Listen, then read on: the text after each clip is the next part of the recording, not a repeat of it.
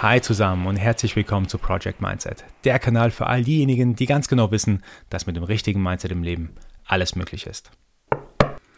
Heute haben wir eine ganz kurze Folge hier bei Project Mindset. Ich möchte über einen Lifehack sprechen, den ich persönlich sehr gerne anwende, insbesondere an den Tagen, wo ich persönlich so ein bisschen gestresst bin, weil ich viel zu tun habe, weil ich einfach nur versuche, meine Aufgaben abzuarbeiten. Aber ihr kennt vielleicht auch die Tage, man hat viel zu tun und dann kommt jemand, den man ja auch ganz arg mag und der fragt um einen Gefallen und natürlich tut man dieser Person einen Gefallen, aber man weiß, boah, ich habe eigentlich so viel zu tun und eigentlich gar keinen Nerv dafür, aber okay, ich drücke es mit rein und ihr kennt das, in solchen Momenten fallen einem die Aufgaben auch etwas schwerfälliger als sonst.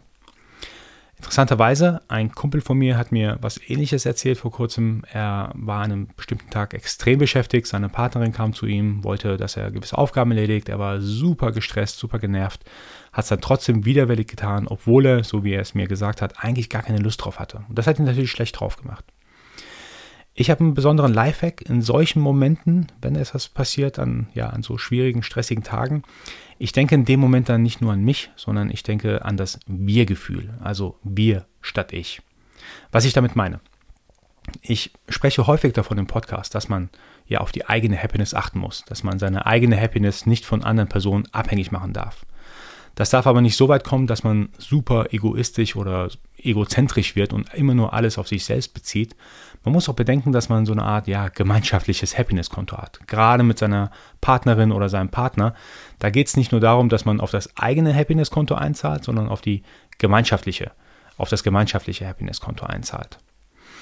Deswegen darf man es wirklich nicht falsch verstehen. Also man muss gucken, dass man die eigene Happiness wirklich von sich selber abhängig macht. Das bedeutet, ein anderer darf gar nicht einen Einfluss auf meine Happiness haben. Und ähm, ich war schon immer ganz fest davon überzeugt, nur ich kann dafür sorgen, dass ich happy bin. Alles, was von außen kommt, ist vielleicht kurzfristig da, macht mich kurzfristig happy, aber nur ich kann dafür sorgen, am Ende des Tages, wenn ich allein im Zimmer sitze, dass ich trotzdem happy bin. Aber, wie gesagt, es gibt Tage, wo man entsprechend viel zu tun hat und dann kommt jemand, zum Beispiel die Partnerin oder der Partner zu einem, möchte, dass eine Aufgabe erledigt wird. Man hat eigentlich gar keine Lust darauf, aber in solchen Momenten, wie gesagt, ersetze ich das Ich muss, ich muss, ich muss durch wir müssen oder wir sollten das tun. Warum? Weil ich tatsächlich glaube, wenn man immer nur im Ich-Format denkt, dass man gerade in Partnerschaften sich auf kurz oder lang sich auseinanderlebt. Und das Auseinanderleben, das kann, glaube ich, sogar relativ schnell passieren. Ähm, ich denke, es sieht dann so aus, dass man in irgendeiner Form dann zwar zusammen ist, aber man quasi so eine Art WG-Leben zusammen hat. Man hat ganz wenig Überschneidungen, weil jeder nur daran denkt, wie er seinen Tag irgendwie bestmöglich rumbekommt. Ich denke aber, es ist extrem wichtig, dass man möglichst viele Überschneidungen hat, dass man weiß, man ist ein Team, man arbeitet gemeinsam an einer Sache und ähm, man ersetzt einfach das Ich durch ein Wir. Es gibt auch Parallelen zu, zur Unternehmenswelt, würde ich ehrlicherweise behaupten. Ihr kennt vielleicht Unternehmen oder ihr habt vielleicht mal in Unternehmen gearbeitet, wo jeder für sich gearbeitet hat. Man, nach außen hin war man vielleicht zwar ein Team, aber ganz ehrlich, jeder hat für sich gearbeitet, keiner hatte Vertrauen zu, zu dem anderen im Team und dementsprechend war die Performance des Einzelnen vielleicht gut, aber die Team-Performance war katastrophal schlecht. Es gibt sogar äh, interessante Studien dazu, dass Teams, die zueinander, also innerhalb der Teams Vertrauen haben, besser performen in schwierigen Zeiten als Teams, die kein Vertrauen zueinander haben. Die Einzelnen mögen sogar in diesen ähm, nicht vertrauenden Teams vielleicht fachlich besser sein, aber trotzdem ist die Gesamtperformance schlechter als bei den Teams, wo das Vertrauen relativ hoch ist. Ich denke, das Vertrauen ist auch einer ja, der Grundprinzipien in der Partnerschaft. Wenn man es beispielsweise nicht schafft, ein Wir statt Ich zu denken, dann würde ich als allererstes darüber nachdenken, vertraue ich überhaupt meinem Partner oder meiner Partnerin? Wieso kann ich nicht im Wir-Format nachdenken oder ähm, leben? Wieso muss ich immer im Ich-Format nachdenken und leben? Auch ein anderes Beispiel. Selbst in der Kindererziehung versuche ich meinen Kindern dieses Wir-Gefühl zu vermitteln. Man steht füreinander sozusagen ein.